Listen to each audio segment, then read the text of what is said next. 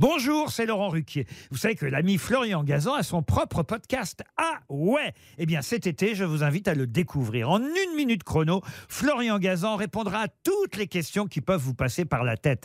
Grâce à ce podcast, vous aurez bientôt des anecdotes incroyables à partager. Mais attention de ne pas prendre la grosse tête.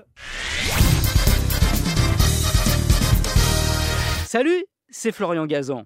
Dans une minute, vous saurez pourquoi Goldorak, le robot superstar du dessin animé des années 80, s'appelle comme ça. Ah ouais Oui, parce qu'en fait, à l'origine, il s'appelait Grandizer, ce robot sous-coupe volante dont le créateur japonais Gonagai a l'idée un jour qu'il est coincé dans des embouteillages et imagine alors que des bras et des jambes poussent sur sa voiture pour lui permettre de quitter l'autoroute.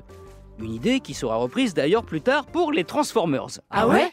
Oui, donc quand Jacques Canestrier importe ce dessin animé japonais en 1978 et le vend à France 2, enfin Antenne 2 à l'époque, il faut donner des noms à tous les personnages.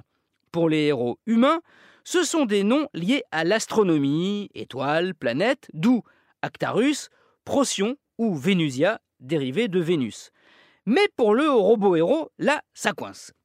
Grandizer, ça sonne pas bien, donc euh, Canestrier cherche un nom suivant une méthode assez simple.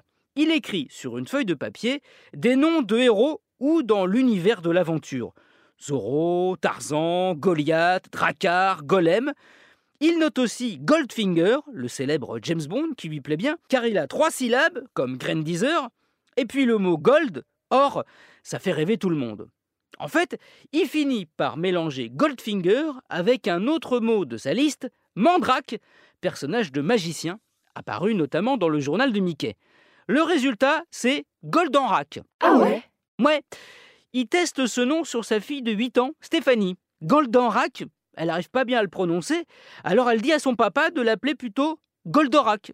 C'est donc sous ce nom qu'il est diffusé pour la première fois le lundi 3 juillet 1978 dans l'émission Récréa 2. Une date choisie volontairement par Jacqueline Joubert, la maman d'Antoine Decaune, alors responsable des programmes jeunesse, qui déteste ce dessin animé violent qu'on lui a fourgué en même temps que Candy, au pays de Candy. Elle pense qu'en le programmant l'été, où les enfants sont moins devant la télé, ce sera un bide et qu'elle pourra donc le supprimer. Raté Fin août, c'est un phénomène qui dure encore aujourd'hui. La preuve Dans la police française, une rampe de gyrophare sur un véhicule d'intervention, on appelle ça un Goldorak. Merci d'avoir écouté cet épisode de Ah Retrouvez tous les épisodes sur l'application RTL et la plupart de vos plateformes favorites. N'hésitez pas à nous mettre plein d'étoiles et à vous abonner. A très vite et quand le fulgure, fulgure au point